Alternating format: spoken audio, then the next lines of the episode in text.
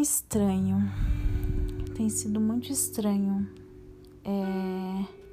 O ponto dessa pandemia, onde a coisa fica tão intensa, as necessidades ficam tão intensas, a necessidade de sair, de se distrair fica tão intensa e você não tem para onde ir, você não pode ir, você não pode se distrair com o cinema, com o barzinho.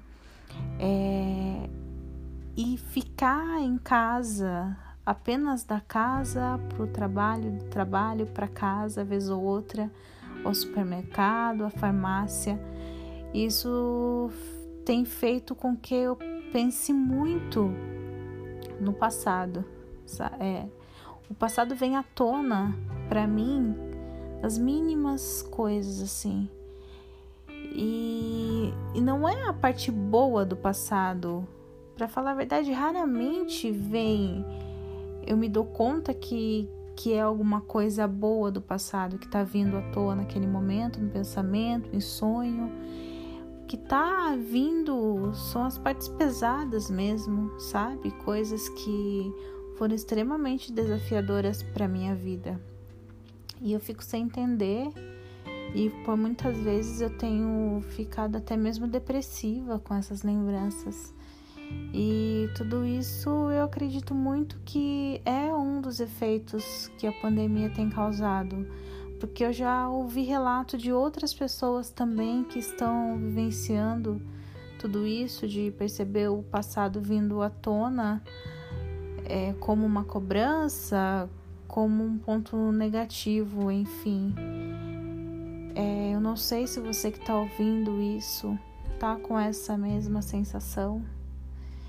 E eu quero dizer que eu, eu tô sentindo tudo isso como se a, todas as gavetas do passado estivessem extremamente reviradas e elas estão assim por algum motivo. Se elas estão assim é porque tem um motivo e talvez seja a hora da gente revisar e rever algumas atitudes, alguma falta de atitude de repente, né?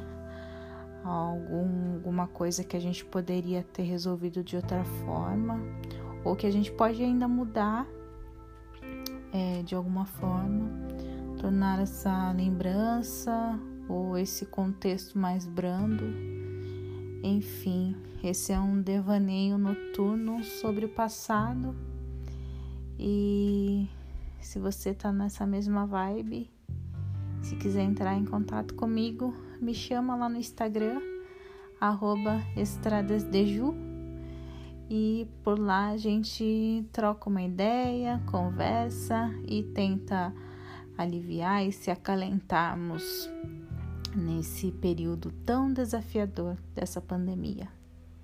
Uma boa noite para você e obrigada por me ouvir. Um beijo.